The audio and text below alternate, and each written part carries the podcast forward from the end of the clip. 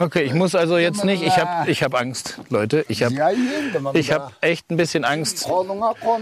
Der ist jetzt sehr nah hier bei mir dran. Oh, Okay, ja, ich halte es richtig fest. Mission Wissen weltweit. Reporter-Stories aus aller Welt. Eine Galileo-Produktion. Also, wenn Haro Vöhlgrabe sagt, er hat Angst, dann muss ja schon einiges passiert sein. Du hast auf deinen Reisen ja wirklich schon jede Menge erlebt und ich muss sagen, auf einiges bin ich echt ein bisschen neidisch, aber andere Sachen, da bin ich auch ganz froh, dass ich die nicht machen musste. Was genau hier in der Situation los war, wovor du Angst hattest, beziehungsweise wer dir Angst gemacht hat, das erzählst du uns jetzt hoffentlich gleich. Ich sag erst mal Hallo Haro, schön, dass du da bist. Hallo Eva, schön da zu sein. Ja, du- Ja, du, äh, es ist häufig so, dass ich sehr viele Abenteuer erleben darf im Auftrag von Galileo. Das ist nicht das Schlechteste. Und in diesem Fall, ähm, ja, da hatte ich ungefähr einen faustgroßen Schnabel. Gar nicht so weit weg von meinem Gesicht. Und das hat mir dann doch ein bisschen Angst gemacht. Hm. Ein es ging um einen Respekt. Adler. Ja, ein Adler. Du warst nämlich in der Mongolei, ne? Und da hast Richtig. du mit einer Familie in einer Jurte gelebt und hast auch bei ihrem Alltag und bei der Jagd eben auch mitmachen dürfen, ne? Und jetzt würde ich natürlich die alles entscheidende Frage stellen, was hast du uns denn mitgebracht von dieser Reise? Oh, okay. Äh, das ist dann natürlich, man greift eventuell was vor, was nach oder was auch immer. Ich reich dir das einfach mal rüber. Ja, ich bin schon ganz gespannt. So, dann schau mal ganz kurz. Da Also- ist ein bisschen was drin. Ich habe verschiedenstes eingepackt. Ich war mir nicht so okay. sicher, was. Also äh, für alle, die es ja jetzt nicht äh, hier bei uns sitzen können, ich habe hier eine große Tasche auf dem Schoß und jetzt gucke ich mal rein. Es ist etwas Schwarzes, Weiches. Wenn ich so drauf drücke, es ist ein Reißverschluss dran. Ich habe keine Ahnung, was ist das? Mach auf. Ah, das ist, oh, das ist irgendwas zum Schlafen, oder? Das ist ein Nackenkissen. Das habe ich bei jeder Reise dabei, egal wie, weil Schlaf ist einfach heilig. Und wenn man es irgendwie kann, und das mache ich in den übelsten Ecken, lege ich mich dann auch mal ab und versuche Ruhe zu finden. Also so ein Nackenhörnchen ist das Genau, genau, genau. Darf ich mal? Ja, ja. Pack's mal kurz aus. Ist Ah, nicht gewaschen, ne? Pass auf. Uh, man riecht, man riecht äh, den Duft der vielen Abenteuer. Aber ja, okay, es ist ganz schnuffig. Aber das ist ja Es ist Wahnsinn. sehr, dass sehr das- angenehm. Man ja, kann es sehr das klein machen und eigentlich bei jeder Reise, zumindest für mich, ein Utensil. Das hat jetzt nichts mit Mongolei zu tun. Aber das nimmst Aber du ich immer war mir jetzt auch nicht ganz sicher, was ich mitbringen sollte. Ist ja auch das erste Mal für mich. Und in diesem Fall ist das eine Sache, die im Prinzip immer, immer, Mhm. immer, immer bei mir äh, im Reisegepäck dabei ist. Das Okay, das hilft. ist gut. Aber das heißt, benutzt du, das ist so ein Nackenhörnchen, benutzt du das während der Anreise oder auch jetzt wirklich, als du zum Beispiel in der Jurte geschlafen hast? Nee, da habe ich es nicht benutzt. Da hatte ich tatsächlich nur äh, die Utensilien von vor Ort. Ich hätte es nutzen dürfen, glaube ich, aber äh, das bringt beim Liegen nicht viel. Das ist eher bei sitzender Mhm. Also so äh, Beschäftigung. Für die Anreise, Genau, weil genau, du eben doch genau. viel unterwegs bist auch einfach. Wie lang, also wie lange wart ihr denn unterwegs, um bis überhaupt in die Mongolei zu kommen? Oh, da fragst du mich was. Wie, also ich kann mir sagen, wo fliegt man denn da hin? Wir sind zwischengelandet über Dubai. Das sind so fünf, fünfeinhalb Stunden. Und von Dubai dann direkt nach Ulaanbaatar.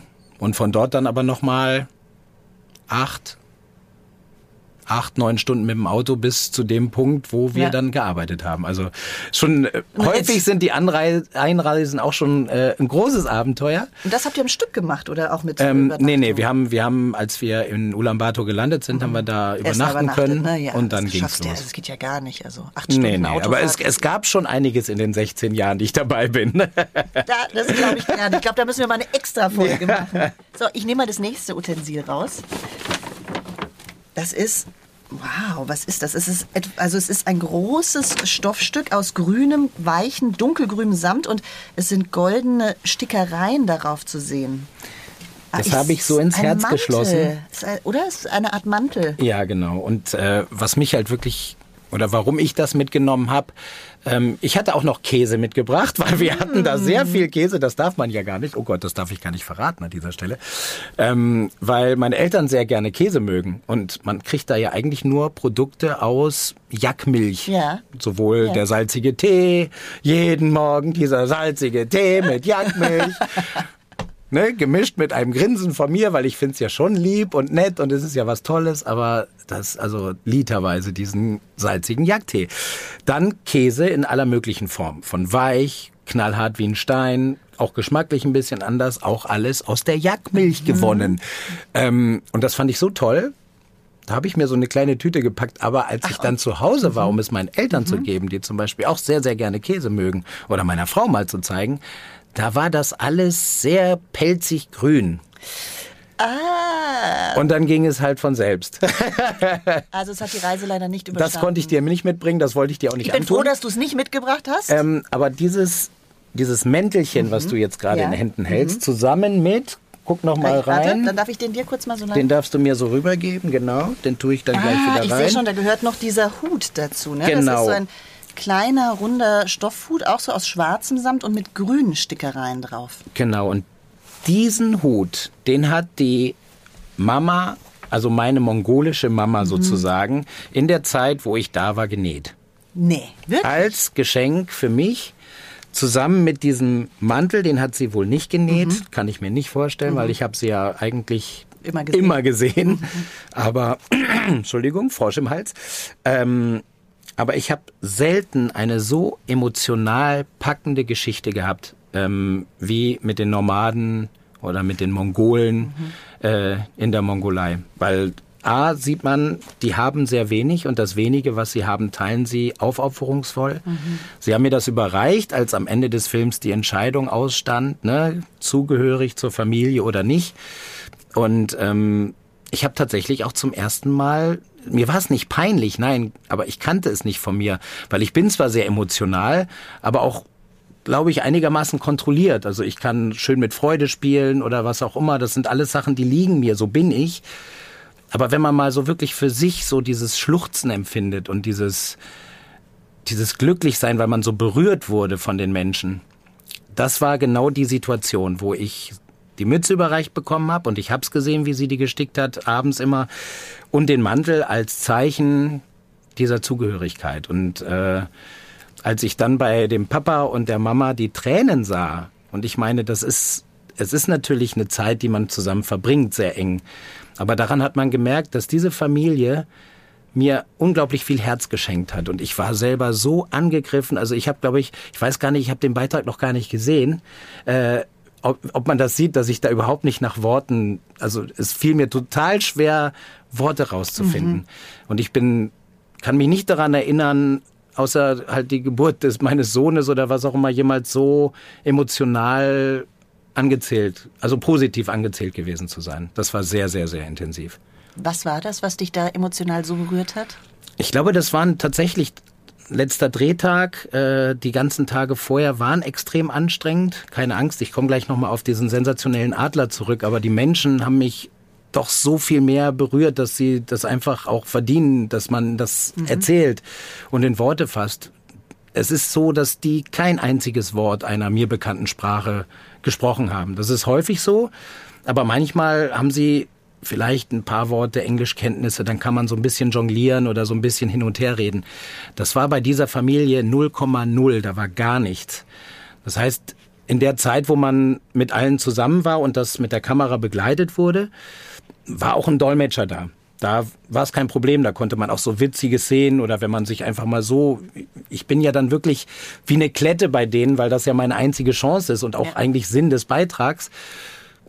Und dann konnte man auch ein paar Witze zwischendurch mal formulieren oder warm werden. Aber als das vorbei war, war ich alleine mit denen in der Jurte.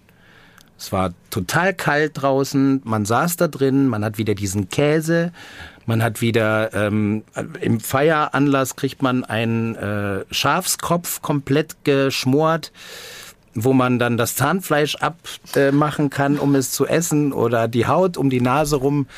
Alles Sachen, die wir überhaupt nicht gewöhnt sind, die ich, wo ich zum Glück dank Galileo und der vielen Jahre viel Übung drin hatte, sowas auszuprobieren.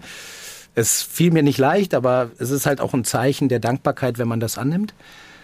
Und in diesen Abenden, wo man dann nur mit Händen und Füßen gesprochen hat, das war so wahnsinnig intensiv, weil man hat natürlich immer gedacht, anfangs habe ich noch versucht, langsam Englisch zu sprechen, bis ich irgendwann auf die Idee gekommen bin, mein, bist du doof, ja, du bist hier, die verstehen kein Englisch, das ist nicht deine Heimatsprache. Versuch einfach, sprech, sprech mit deiner Sprache. Langsam, vorsichtig und vielleicht kommt man da irgendwie weiter. Und da hat sich halt immer was ergeben. Das war total schön zu sehen. Die haben sich so um mich gekümmert. Das ging sogar so weit. Ich meine, so eine Jurte ist nicht groß. Da liegen dann sieben Leute.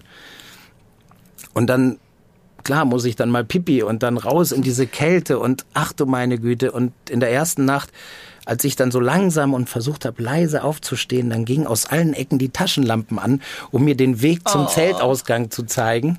Mhm. Äh, auf der einen Seite total rührig, auf der anderen Seite, mein Gott, ich habe meine eigene Taschenlampe, lass mich jetzt pissen und pennt, ja? das ist doch nicht wahr.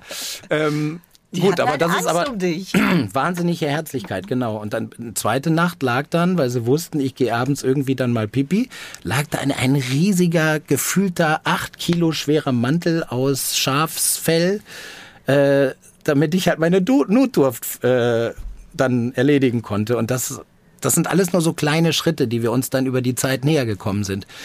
Plus, was er mich hat alles machen lassen und auf welche Art und Weise.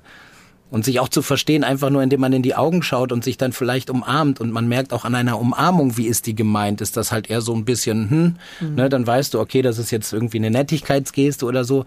Das war bei denen immer mit Kraft. Und selbst die Mama, die sind strenge Muslime eigentlich, mhm. die hat nach Tag eins hat die in der Jurte ihr Kopftuch abgenommen, weil die sich so heimisch gefühlt haben. Mhm. Ich war so der Adoptivsohn. Oh.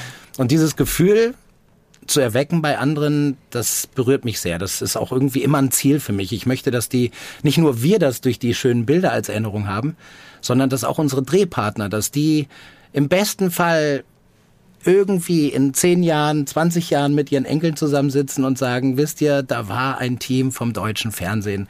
Ich verlange nicht von denen, dass die Galileo wissen müssen, aber im besten Fall wissen sie das auch. Und sie haben einfach eine schöne Erinnerung dran. Und das habe ich in dem Moment gemerkt.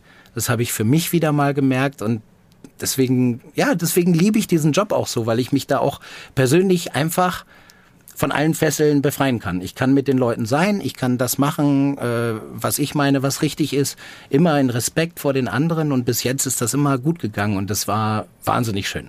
Also so viel zu den Menschen, entschuldige bitte. Wir Alles sind gut. von diesem, äh, wir sind von dem äh, faustgroßen Schnabel weggekommen. Ja, überhaupt nicht, überhaupt nicht. Wir sind äh, genau dort, wo wir sein wollen, nämlich in der Mongolei, schon mittendrin sozusagen. Ich, jetzt ist noch, ist da noch was? Da ist nur eine Sache stellvertretend dafür, dass ich es, das habe ich jetzt mit einem Lächeln eingepackt, weil ich hatte gehofft, dass ich vielleicht irgendwie nachts zum Runterkommen vielleicht mal ein halbes Stündchen oder Stündchen habe, wo ich lese, weil das, das ist ein, ein, Buch, ein Roman, ja? ein historischer Roman. Mhm. Und das habe ich eigentlich immer dabei, meistens für die Flugreise. Ich äh, kann ich besser mhm. als irgendwie Musik mhm. hören oder so. Äh, da kann ich eintauchen, dann werde ich müde und das ist genau das, was ich will. Und manchmal äh, habe ich auch gehofft, dass in solchen Situationen dann abends, wenn alle schlafen, ne, noch mal runterkommen, noch mal ein paar. Nix da. Das war nicht möglich in der Mongolei. Weil? Es ist blöd, man fühlt sich beobachtet, das ist das eine, weil man liegt halt so offen mit allen anderen zusammen. Und zum anderen, ähm, ich war alle. Ich, ich hatte nicht mal mehr die Kraft zum Lesen. Ich bin äh, dahin gefallen. Dann habe ich mal wieder den salzigen Jagdtee getrunken, Jagdmilchtee und wieder ein Stück Käse und bin dann ins Bett gefallen und äh, habe mich dann auf den nächsten Tag gefreut, der dann wieder Überraschung bereit hatte. Ja, wollen wir vielleicht gleich mal äh, in eine Szene reinhören? Was hast du da rausgesucht, Eva? Pass auf, lass uns mal da vorne da an dem Teil probieren. Komm mal mit. Gib mal her, gib mal her. So, wenn ich jetzt hier bin. So.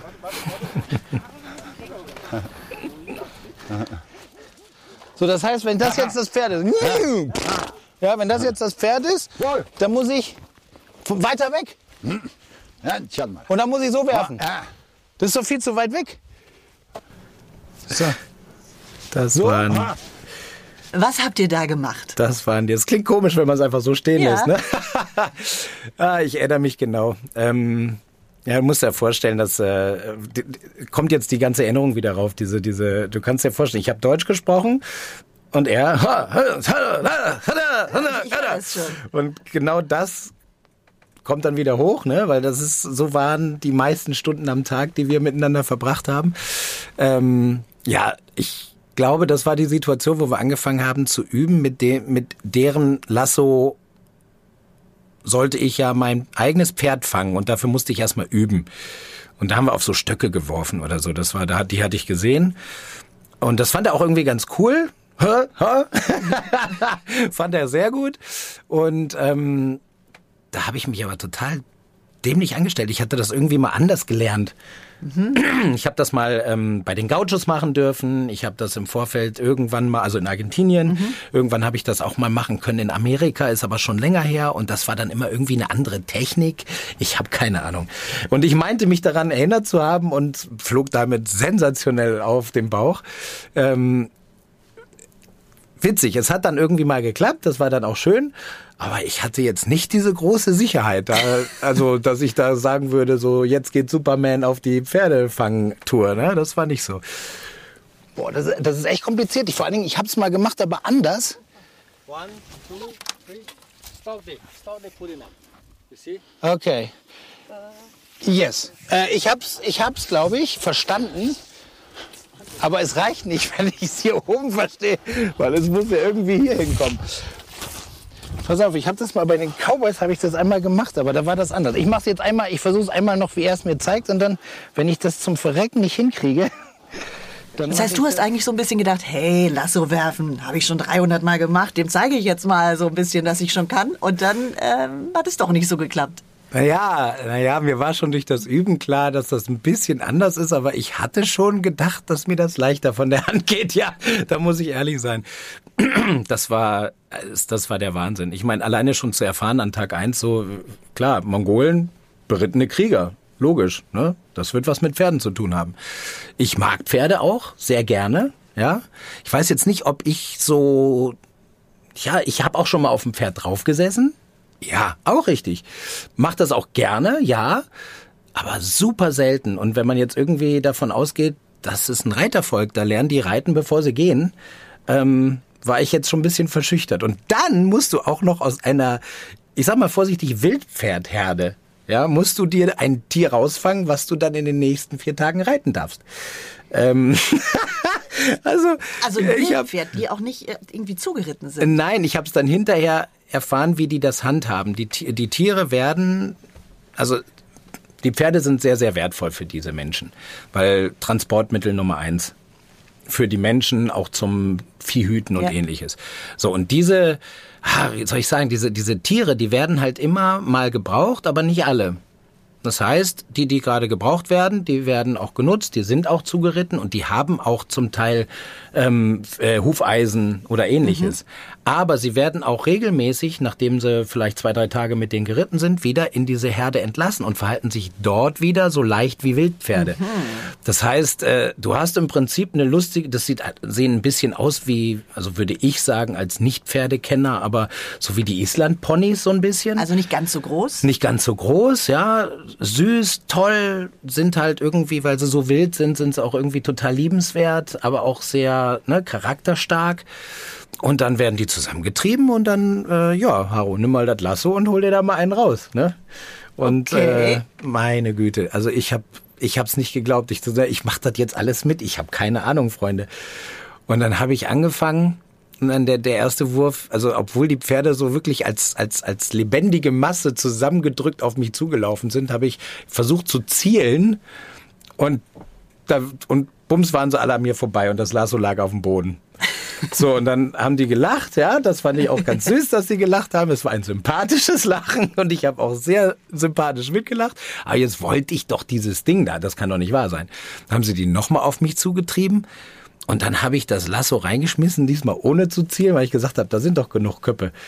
Und irgendwie, also wenn so ein Band sich verhakt oder im besten Fall ein Lasso halt mit der Schlinge zupackt, dann hast du ja dann die Rückmeldung direkt am Seil. Du merkst, es ist fest jetzt. Und das war's dann beim zweiten Mal auch.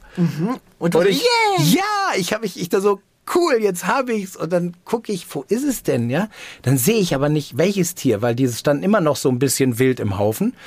Ähm, und plötzlich liefen sie alle in die entgegengesetzte Richtung weg. Und ich guck und sehe, da ist das Seil endet an dieser einen Brust und das Ding reitet jetzt los.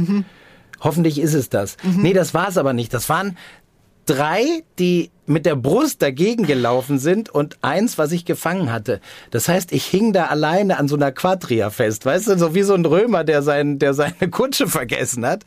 Die haben mich fast über diesen Boden geschliffen. Da lief nur noch einer so loslassen, loslassen. ich habe mir eine Zerrung geholt. Es hätte fast nicht weitergehen können mit dem Drehen, weil das tat auch echt weh. Ja, ist auch nicht ungefährlich. Boah, ja, nein, ich habe auch nicht, anstatt gleich loszulassen, habe ich zuerst versucht noch, Ja, ach komm, ja, ne, dann hast du es halt, ne? Ja. Ja. nichts da, bitte. Also wenn ihr zuhört und so eine Situation habt, lasst bitte los. Ähm, war für die für dieses Gesamtding und für mich letztendlich auch ein bisschen witzig, weil ich hatte mein Pferd, ich musste kurz loslassen, bin dann aber hinter dem Seil hergerannt, sodass die anderen nicht mehr mitpushen konnten. Und dann hatte ich ein wunderschönes Tier gefangen. Das war wirklich, wirklich toll. Okay, also du hast jetzt dieses Pferd gehabt, aber vielleicht müssen wir überhaupt auch noch mal drauf zurückkommen oder vielleicht kannst du kurz erklären, wie leben die denn überhaupt? Also für was brauchen sie dieses Pferd? Wie sieht bei denen so ein normaler Tagesablauf aus? Der ist sehr bunt, aber dennoch eintönig, weil es jeden Tag das gleiche ist. Also äh, am Morgen geht's raus, Jacks melken. Ähm, Die leben also quasi, auch das muss man sich, weiß ja auch nicht jeder, die leben ja in so einer Jurte, in so einem Zelt. Die haben in, ein Zelt und um in the sich middle rum- of nowhere, ne? Genau, in irgendeinem Tal im besten Fall, möglichst nicht allzu weit weg von fließendem Wasser, weil das muss man sich ja immer holen.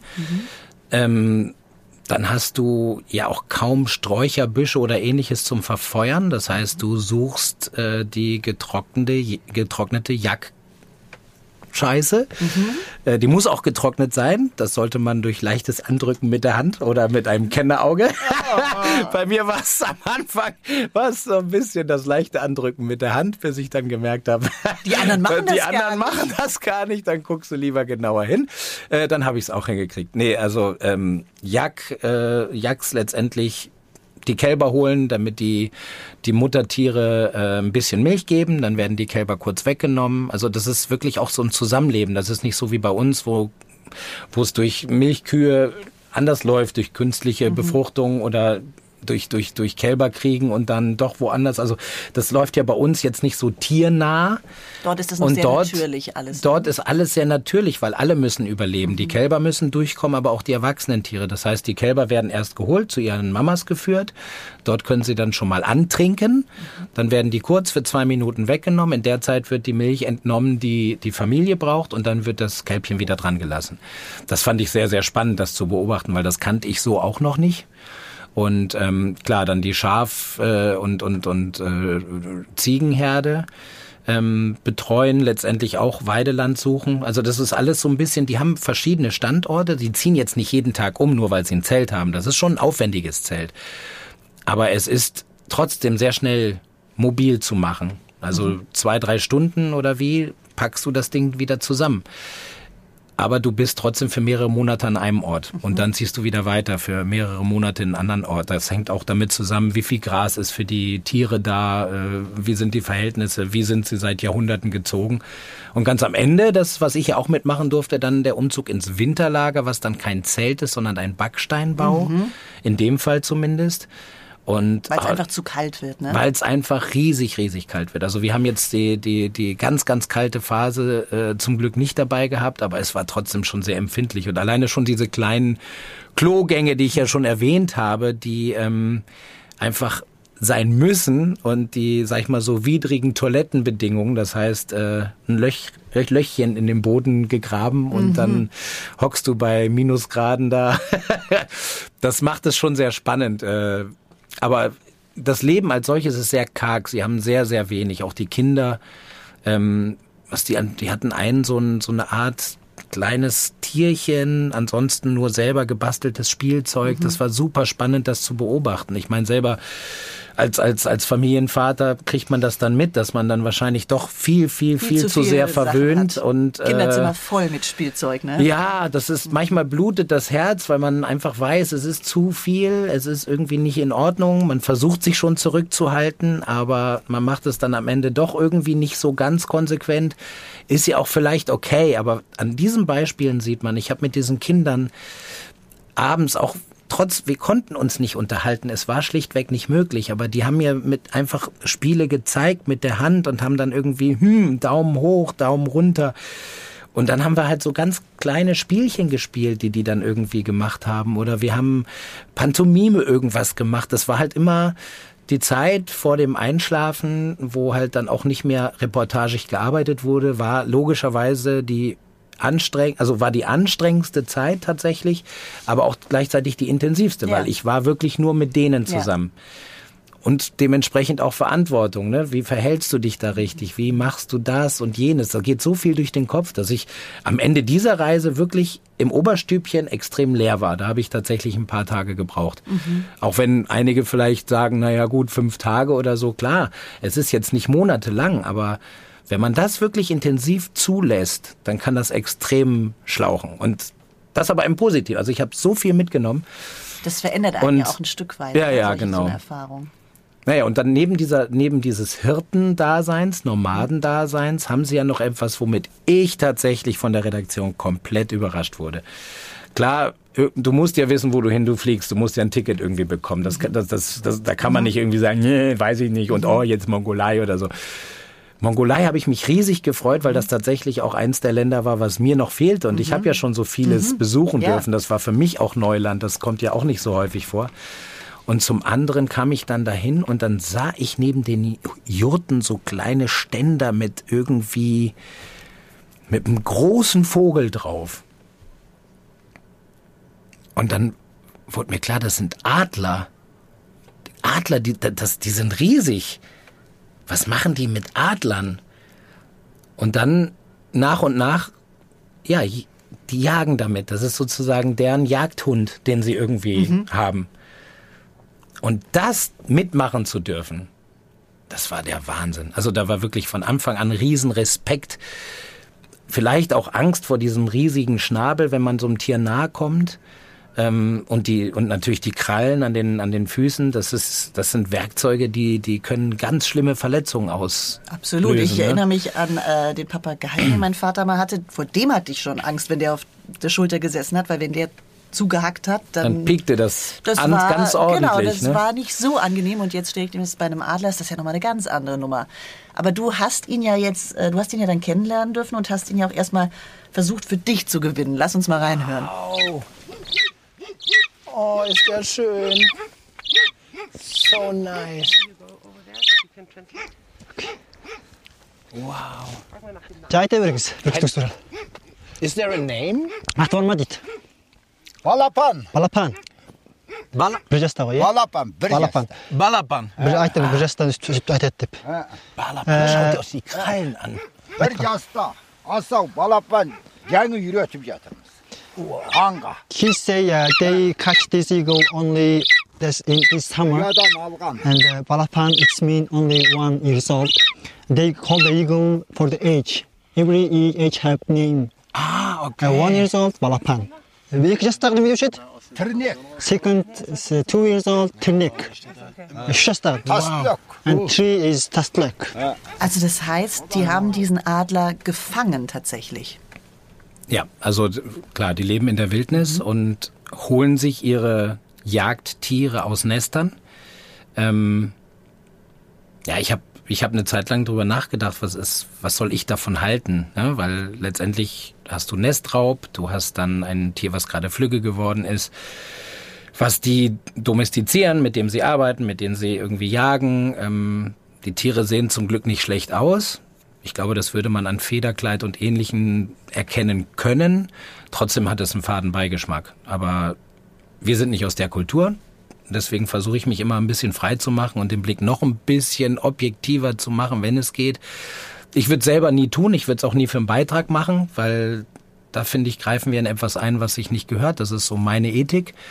Aber wenn wir ein Naturvolk dabei begleiten, was die seit Jahrtausenden machen, ist das für mich in dem Moment nicht das Problem. Vor allen Dingen, was mich gefreut hat, ist, dass äh, sie nach, glaube ich, drei oder den vier Jahren wieder ausgewildert werden und die dann ganz normal wieder ein Adlermännchen finden, weil meistens werden Weibchen genommen für diese ähm, Jagd. Warum ist das so?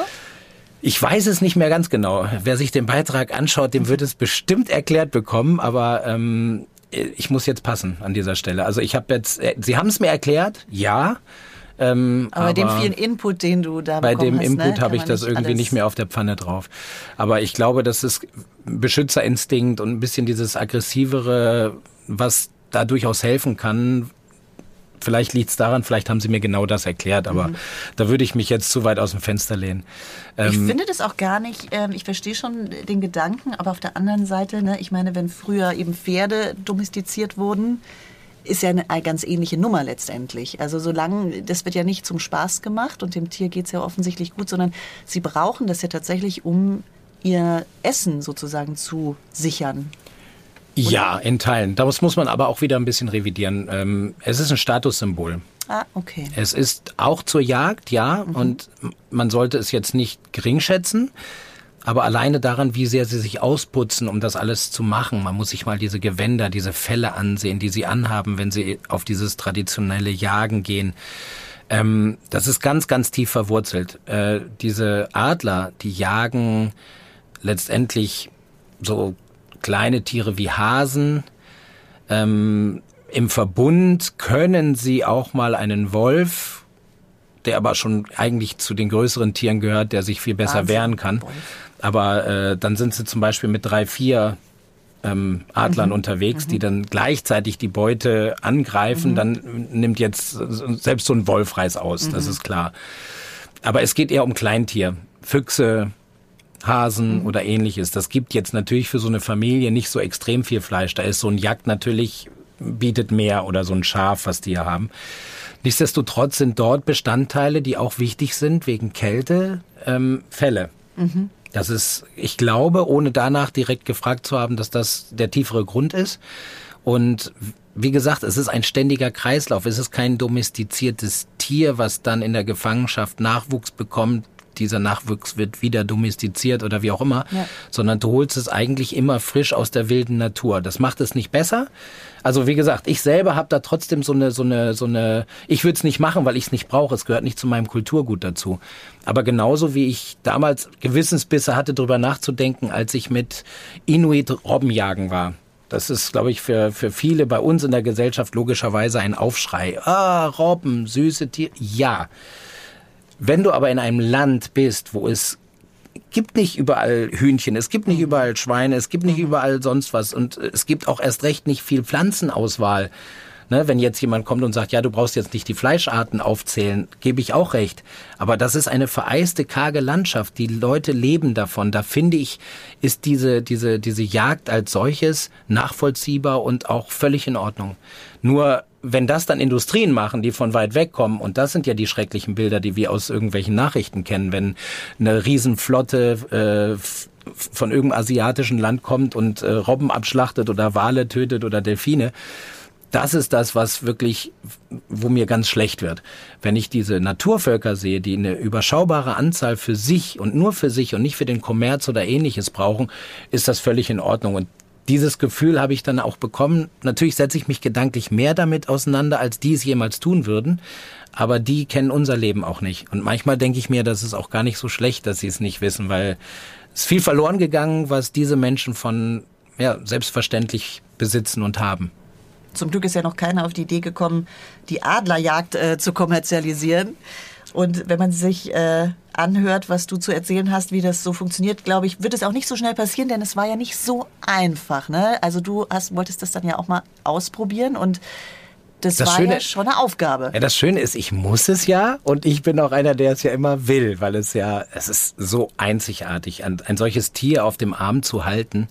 Du hast dann diesen Falkner Sch- Handschuh, sage ich mal. Ich kenne das ja auch eigentlich von den Bildern her, kannte ich das auch nur von der Falkenjagd in den Emiraten oder sonst was. Das ist ein weitaus kleinerer Vogel, ne? ein bisschen größer als so ein Smartphone von heute, würde ich sagen. Ähm, aber naja gut, Falken können schon manchmal größer sein, aber im Vergleich zum Adler, ganz Im ehrlich, Vergleich zu Balapan das ist das ist Kindergarten. Ja, das ist wirklich und diese erhabene, diese diese Gelbfärbung der Krallen der Füße, die schwarzen Krallen, dieser dieser gewaltige Schnabel und wenn man einmal diese Augenkappe dann abgenommen hat, dann diese diese wahnsinnig konzentrierten wachen Augen, das ist halt einfach ein ach ein ein Gebilde, das ist das ist das ist Wahnsinn. So ein Tier ich habe gebraucht natürlich, weil es ist, es ist ein wildes Tier. Es ist für kurze Zeit, äh, weiß es, wo es Essen bekommt und gibt sich damit so ein bisschen zufrieden, habe ich das Gefühl. Und deswegen wurde ich auch so rangeführt. Ich durfte erstmal so ein paar Fleischbrocken geben, aber bevor das soweit war, durfte ich mal hingehen und so ein bisschen näher ran und da war der schon ein bisschen, ne, kannte so eine Kartoffelnase noch nicht und hat so ein bisschen mal mit dem Schnabel in meine Richtung. Da habe ich schon so ein Herzklappen vibrieren verspürt. Ähm, und dann nach und nach immer wieder dran vorbeigelaufen, dann zum ersten Mal füttern und dieses Gefühl, ich weiß nicht, wer das von euch kennt, aber dieses Gefühl über so ein Federkleid von einem so erhabenen Vogel streicheln zu können, wo du aber auch spürst, dass das Tier erstaunlich leicht ist für die Größe. Das, das fällt dir nicht auf. Du, du siehst da halt so ein Ding mit einer Spangenweite von fast zwei Metern, wenn es die Flügel auseinanderreißt und die Krallen und wenn man es dann auf dem Arm, wenn man ihn oder sie in dem Fall dann auf dem Arm sitzen hat, dann ist das leichter als gedacht. Über die Zeit natürlich trotzdem schwer, wenn man damit reitet, aber diese, diese Nähe zu einem solchen Tier, Brustkorb streicheln, über die Federn streicheln. Das ist was Besonderes, ne? Boah, ja, es ist wirklich schwer. Ich versuche es und ich gucke dich gerade ganz eindringlich an und versuche, Versuchst aber manche Dinge, Gefühle in meinen ja, manchmal ist es halt super schwer, Ja. Dinge, obwohl es mein Beruf Ja. ist, aber gewisse Dinge in Worte zu fassen. Und da in diesem Fall ist es zum Beispiel wirklich erhabend einfach. Du hast, du hast so ein, so ein, so ein Gefühl von, von Vertrauen des Tiers, wenn es dann nicht hackt. Als Beispiel. Klingt jetzt doof, aber wenn du immer sprichst, der hat mir auch mich immer ermutigt zu sprechen. Also habe ich dann auch Deutsch gesprochen, wenn ich da stand oder wenn ich, nachdem ich die Schafe irgendwo hingetrieben habe, wieder zur Jurte gegangen bin, stand er meistens tagsüber draußen und nachts hat er mit uns drin geschlafen. Also das ist ein Familienmitglied. Immer Hallo und wie geht's dir und Mensch, hoffentlich darf ich dich bald ein bisschen besser kennenlernen und ich glaube, die achten auch sehr auf Stimmen und sonst was. Das war dann irgendwie toll. Also Wahnsinn, irre, aber toll. Wow. Ich gebe noch Heizzähne mit. Das ist unglaublich. Es ist jetzt schwer zu verstehen, was, was dieses Tier für die Leute bedeutet. Ich bin ja jetzt gerade erst ein, ganz kurz hier. Aber es ist so beeindruckend. Ich meine, dieser Vogel, ich habe ihn noch nicht in der Hand gehabt, aber der muss extrem schwer sein im Vergleich zu irgendwelchen anderen Sachen, wie ich es vielleicht mal gesehen oder gehört habe mit Falken oder so. Schaut euch mal diesen Schnabel an. Ich meine, das, der kann wirklich verletzen, auch die Krallen hier unten. Wenn er damit auf die normale Haut geht, dann ist ein Loch drin. Ne?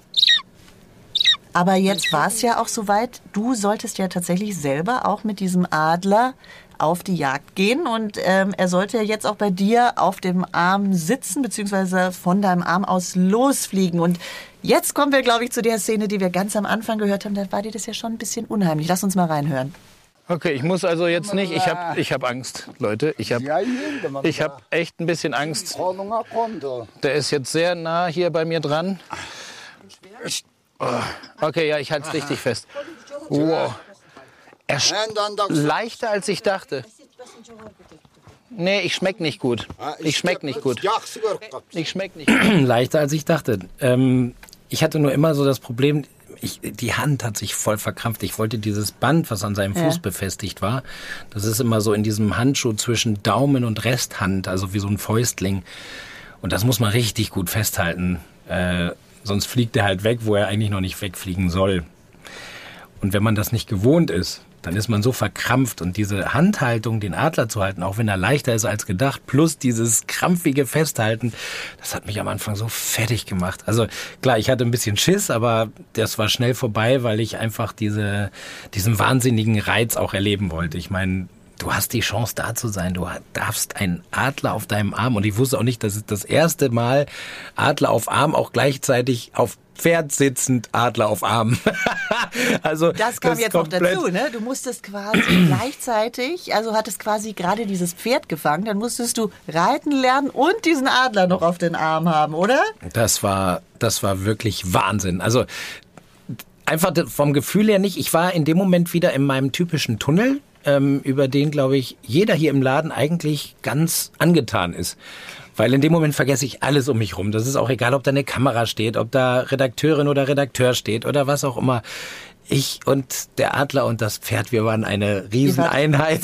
Eine harmonische Einheit. Das war so harmonisch. Ich sah auch so witzig aus mit meinem Reithelm. Wir haben uns ja auch echt, also ich, ich hatte ja auch Angst, dass da irgendwas passiert und ich meine, Vorbild muss man ja auch irgendwie sein und Fahrradfahren mit Helm wichtig, ja, Reiten mit Helm auch wichtig. Absolut. Ja, dann war ich halt da wirklich die einzige Hanswurst mit so einem, ich sag die Marke jetzt nicht, aber diesen typischen Reithelm. Äh, und dann saß ich auf einem Pferd, wo ich meine Beine unter dem Bauch hätte zusammenknoten können und auf dem Arm riesigen Adler, also ein Bild für die Götter, würde ich sagen. aber ähm, Lass uns mal hören. So, jetzt ist es wieder einer dieser typischen Momente von jetzt auf gleich geht mein Puls extrem in die Höhe. Ich werde hier draufgesetzt. Ich äh, hoffe, das Pferd bleibt still mit dem Adler. Und jetzt soll ich irgendwie, sobald er sich bewegt, die Kappe abnehmen und wenn ich merke, dass sich der Adler auf das Fell konzentriert, ihn loslassen.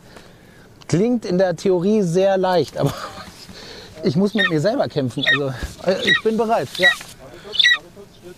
Du bist bereit. Ich, ich, ich war bereit, ich war bereit.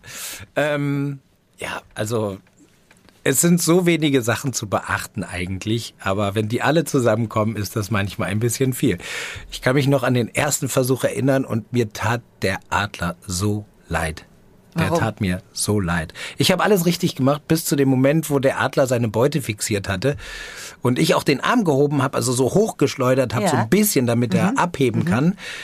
Nur das Seil habe ich nicht losgelassen. Oh das war noch zwischen Daumen und Hand verklemmt. Der Adler ging also von der Hand und durch das Seil flog er nach unten und fiel fast aufs Gesicht, wenn ich ihn nicht festgehalten hätte. Das fand Papa, also dein mongolischer Papa, wahrscheinlich auch nicht so toll. Äh, der Papa hat, glaube ich, leicht gelächelt unter seiner äh, wettergegerbten Grimasse. Ähm, ja, also, äh, keine Ahnung, ich habe innerlich so gelacht und wie gesagt, der tat, ich habe sofort den, den, den Adler gestreichelt und, und, und versucht dann, Entschuldigung, Entschuldigung, ja. Ähm, das ist so wirklich alles richtig gemacht, bis auf den entscheidenden Faktor, ja, dann ne, musste ihn auch loslassen. das ist dann, Könnte hilfreich sein. ja, ja, das war bei der Übung, war das dann schon. Aber es klappte dann, dann hingekriegt. Und da muss ich wieder sagen, wenn man da wieder so ein bisschen aus die eigene Perspektive das beobachtet, dass sich so ein Tier von deinem Arm hebt, eine riesen Spannweite, halben Meter von dir weggesprungen, nicht mal, und schon gehen diese wahnsinnigen Flügel auseinander. Das Ding schießt auf dieses Fell zu. Also mein Papa hatte ja im Prinzip ein Fell präpariert, was er über den Boden gezogen hat mit dem Seil und dort ein Stück Fleisch be befestigt als Belohnung für die Jagd. Und ähm, ja, da hatte der äh, beim zweiten Versuch hat der Adler das geschafft. Ich habe ihm guten Appetit gewünscht und ich war selber sehr froh, dass ich diesmal dran gedacht habe, das Band auch loszulassen. Aber da geht's ja auch darum, man, man muss ja auch irgendwie sowas rufen, oder? Also die, die, da gibt's ja diesen, also ähm, die Mongolen selber haben ja dann, die müssen die ja auch anfeuern, die Tiere, ne? Ja, zum Teil aufmerksam machen ist es einmal. Also klar, die, durch die Augenkappe ist sowieso schon mal eine Aufmerksamkeit erreicht, aber weil das kurz vor der Jagd eigentlich erst passiert, wird dann durch Rufe auch direkt äh, so ein bisschen wahrscheinlich der, der eigene Puls halt hochgebracht, das Tier aufgeregter gemacht. Und in dem Moment, wo du, wo du merkst, der Adler sieht das Tier, dann musst du das Dann halt schreien. Okay. Wie geht das? Wie der, sag mal. Oh, das, war- das weiß ich nicht mehr. Zum Glück können. Halt. Ich habe immer die, ich habe immer nur die, das nachgemacht. Ich weiß nicht, ob jetzt, ob jetzt die, die Sicherungen hier durchgebrannt sind, aber so ähnlich klingt das. Du wolltest es nicht Ich wollte anders. es, ich wollte es nicht anders. Zum Glück können wir es uns auch noch mal im Original anhören. Hüber! Hüber! Hüber! Hüber! Hüber! Hüber! Ja! Ha! Mach ihn fertig! Oh, das Pferd. Ja! Okay, tis. Ja! Jetzt hat's geklappt. Ich habe losgelassen. Also das Training hat doch dann zumindest schon mal ganz gut geklappt. Ja, da, da hat man, glaube ich, die Erleichterung auch aus der Stimme rausgehört. Ne? Durchaus, durchaus. Aber ihr seid ja dann auch tatsächlich, nachdem du jetzt so gut vorbereitet worden bist, seid ihr ja auch auf die Jagd tatsächlich gegangen, ne? mit noch Freunden von ihm. Und du bist ganz tapfer auf dem Pferd in der Kälte irgendwo in die Höhe auf dem Berg geritten. Ähm, und ihr hattet noch den Adler dabei. Ja, das war. Äh, ich, ich habe Reiten. Ich höre Reiten. immer reiten. Reiten ist schön, ja, wenn man irgendwie auf so einer flachen Wiese vielleicht so hin und her und vielleicht mal am Zügel links ziehen, dann geht das Tier im besten Fall leicht nach links, ganz leicht nach rechts ziehen, dann geht das Tier ganz leicht nach rechts und galoppiert möglichst nicht. Das sind alles Sachen, die wir, die, die jemanden, der den Kenntnisstand vom Reiten wie ich hat, immer ganz angenehm findet. So einen leichten Trab, ja, da kann man sich so cool aufs Pferd äh, positionieren. Nee, es ging tatsächlich erstmal von unserem Platz aus kilometerweit in die zerklüfteten, steilen Berge. Steinlandschaften, Hänge, die unfassbar steil sind, wo du fast zu Fuß nicht hochkommst. Und da sind wir dann im Pferdekonvoi hochgeritten. Und ich habe, ich, also da hatte ich richtig, richtig Angst. Einfach zu stürzen, oder? oder? Das Perverse ist, wir sind, an der, wir sind auch an einer Stelle vorbeigeritten an so einem halb mumifizierten, vereisten äh, Pferdebein. Das lag, also ich weiß nicht, ob es irgendwie die Redaktion hingelegt hat. Ich frage jetzt mal. Nein, das war wirklich, da lag irgendwie so ein angeknabbertes Stück Bein und es sah aus, als ob es vom Pferd wäre und man selber sitzt auf einem Pferd, wo man 30, also ich bin ja relativ im Vergleich zu den Tieren relativ groß. Das heißt, es sieht irgendwie komisch aus, als ob ich auf dem Esel reite mit 30 Zentimetern oder 40 bis zum Boden.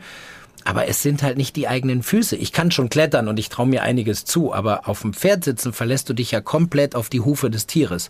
Was ja auch gut ist, aber in richtig Stein, du siehst einen Hang, das geht neben dir zwei, dreihundert Meter einfach nur gerade runter.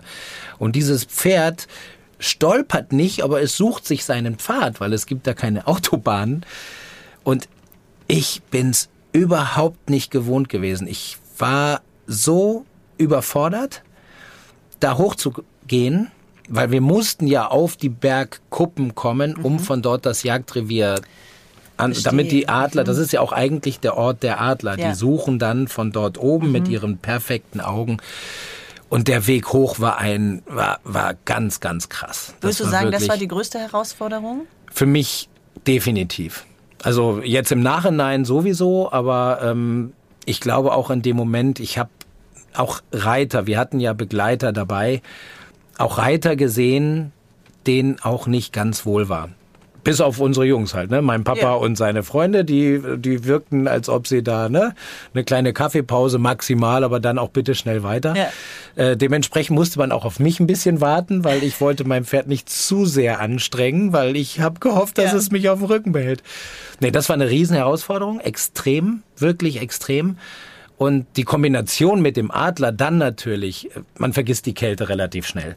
Also sie kommt dann so an- wieder du so angespannt bist, durch ne? diese Anspannung, Ja. durch diese Nerven, durch diesen zum Teil auch Angst, Schweiß, ganz Ja, klar. ja. Du sitzt da und bist ja nicht sicher mit. Mhm. dem, was du tust. Aber äh, es ist ja immer auch ein Vertrauen in die Menschen vor Ort, Mhm. die einen dann nicht dorthin führen würden, wo es vielleicht dann doch zu gefährlich ist. Das stimmt, aber die haben natürlich Das- ein ganz anderes Verständnis Ja, natürlich, ne, von klar. Reiten. Also ne, wenn die sagen, das ist nicht steil, dann äh, ist das ja doch. Dann ist das äh, sehr, sehr steil. Ja, nee, das habe ich gemerkt und das war sehr beeindruckend. Und wenn du dann da oben stehst, ich habe jetzt zum Glück nicht die große Höhenangst, aber auch das mit dem ganzen Weitblick über diese, ja, über diese Landschaft mit den Tälern und, und, und du siehst halt, das war dann das Perverse, weil so, es war anstrengend, es war eine Überwindung, aber es war wieder mal wahnsinnig toll und schön. Und dann bist du da oben und es ist nichts zu sehen. Außer schöner Landschaft, aber nicht das, was wir wollten. Ihr habt da noch mehrere Stunden ausgeharrt, ne? Wir haben wirklich stundenlang da oben das Beste versucht, weil auch die wollten natürlich uns zeigen, wie das funktioniert. Also das zeigen, wie ich den Adler jetzt auf ein Ziel loslasse, habe ich im Training ja schon gemacht. Nur wenn kein Ziel ist, Ja. ist das, macht das wenig Sinn. Eine Sache, die abseits von allem passiert ist, das würde ich aber an dieser Stelle trotzdem gerne erzählen, denn ähm, wir sind mit den Pferden hoch. ja. Und äh, das Team, sage ich einfach in dem Fall mal, musste irgendwie mit dem Auto dann außen rumfahren. Und irgendwann an einer Stelle, wo wir dachten, jetzt ist es hier echt schön, kommt doch bitte mal hochgekraxelt. Jetzt, äh, also sowieso Respekt an alle Kollegen, die mit uns, arbeiten, das ist sowieso schon mal klar. Aber äh, sie stiegen dann aus, wir sahen das so als ganz kleinen Punkt unten und wussten, das dauert jetzt ein bisschen. Da oben war es wunderschön. Also ich habe da auch ganz, ganz tolle so Fotos gemacht. Und in dem Moment höre ich ein aufregendes Murmeln. Das wurde dann immer lauter, alle st standen auf, dann hatten wir plötzlich den Adler auf den Arm und irgendwie Pfeifen und da sah ich es. Was? Ein Kaninchen. Oh nein. Ein Kaninchen. Alle Adler waren sofort Maske runter. Kamerateam war nicht da. Äh, Adler losgeschickt mit den Ja. Schreien, die wir schon gehört haben, mit den Anfeuerungen und ich war mittendrin. Ich Ja. habe dann auf Deutsch mitgejubelt. Ja los, schnapp ihn dir und was auch immer. Und dann sah ich dieses Tier auf mich zurennen und habe dann so Mitleid gekriegt. Dann sah ich den, er die drei Adler waren oben, der erste stürzte runter. Ich guck diesen Hasen an. Der Hase macht so einen kleinen Ronaldinho, einmal links angetäuscht, rechts weg. Der Adler landet auf dem, auf seiner Fresse, Entschuldigung, und schlittert über die Steine. Ich da so, das, das ist, habe ich jetzt nicht gesehen, oder? Ein Stückchen weiter, der zweite Adler stößt runter. Der Hase macht wieder einen Übersteiger. Ich bleib jetzt mal in der Fußballersprache. Auch der Adler landet im Nirvana und weg war der Hase. Also selbst wenn wir mit der Kamera ein Tier gehabt hätten, muss es nicht zwangsläufig eine erfolgreiche Jagd sein. Aber das Ähm, war ja, äh, so wie ich dich verstehe, auch du warst gar nicht so traurig. ich war im, im Endeffekt war ich nicht so traurig, weil zum einen ähm, klar, ich hätte es irgendwie auch gerne gesehen, weil dafür war ich ja da, wie das funktioniert. Auf der anderen Seite ist es immer auch schön, wenn man, sag ich mal so, in dem Fall ein Leben retten kann und äh, ich meine, die hätten es, die hätten praktisch das Tier trotzdem komplett in ihrer Art und Weise genutzt. Da hätten wir jetzt keinen Unterschied gemacht, ob wir dabei sind oder nicht. Aber am Ende des Tages muss ich zugeben, entschuldige auch an die Chefs von uns an dieser Stelle. Ich war froh, dass der Hase so coole Körpertäuschung drauf hatte. Und danach ist uns tatsächlich auch kein Tier mehr über den Weg gelaufen. Also war leider nichts zu machen. Das ist ernüchternd. Da reitet man die ganze Zeit durch die Berge, durch die Täler und nichts. Okay, die Jagd war kein Erfolg. Trotzdem war die Reise, wie du ja schon erzählt hast, für dich auf jeden Fall ein sehr beeindruckendes und tolles Erlebnis. Was würdest du sagen, was ist das Wichtigste, was du mitnimmst oder was wir uns vielleicht auch abgucken können?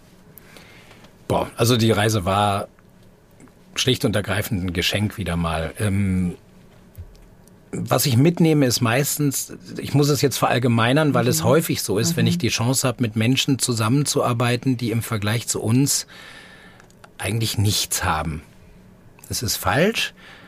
Auf der einen Seite, weil sie haben Wertbestand mit ihren Tieren und allem drum und dran, aber wenn ich nichts sage, meine ich damit unsere Verwöhntheit. Also wir haben halt irgendwie unsere Heizung, wir haben unser fließend Wasser, kalt, warm, wir haben all diese Dinge. Auto, Haus, Geld auf dem Konto vielleicht noch Ja, im besten Fall. das haben die halt alles nicht. Ne? Die, wenn sie mal Geld brauchen, verkaufen sie ein Fuchsfell, wenn die Jagd dann vielleicht doch mal erfolgreich verläuft oder was auch immer und holen sich davon Sachen, die dann zur Reparatur notwendig sind. Telefon haben sie äh, doch irgendwie. Sie? Ja, okay. Es ist witzig, das zu sehen, wie weit das Smartphone schon sozusagen die Tentakel ausgefahren hat.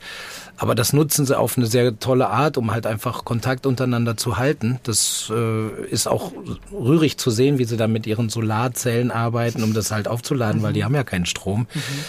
Aber nee, was ich mitnehme, ist wirklich diese, die, dieser respektvolle Umgang. Ähm, Gerade Religion als Beispiel. Ich bin, laut Pass bin ich Christ, evangelisch. Äh, ich übe es jetzt nicht dauernd aus. Ich glaube, dass ich gläubig bin, aber ich gebe dem irgendwie keinen Namen. Und ich komme zu einem, zu wirklich, also zu Moslems, zu Leuten, die ihren Glauben doch recht stark ausleben, wo du immer denkst, auch aufgrund von Nachrichtenlage, so, ah, ne, wie, wie läuft das denn jetzt und so. Für, für die bin ich halt ein Weißer, für die bin ich halt ein Christ im Zweifel und da war nichts an Berührungspunkten, die irgendwo gerieben haben. Dieser, dieser wahnsinnige Respekt, der über allem steht. Und das nicht nur, da bin ich mir ziemlich sicher, für die, für eine Aufwandsentschädigung, die da äh, natürlich äh, zum Tragen kommt, als Dankeschön für die Zeit, die wir mit denen arbeiten dürfen. Das ist aber für die sowas von unwichtig gewesen. Und das habe ich noch nie oder das habe ich selten so erlebt. Ich habe das auch schon in, in, in entlegenen Ecken der Welt gedreht, wo aber trotzdem die Gier auf das Geld und auf das jetzt bezahlt uns aber, dann machen wir hier schnell Schuss, dieses Gefühl vermittelt wird, was schade ist, aber was irgendwie vielleicht auch nachvollziehbar ist, weil wir diejenigen sind, die letztendlich da Mit mitarbeiten. ja.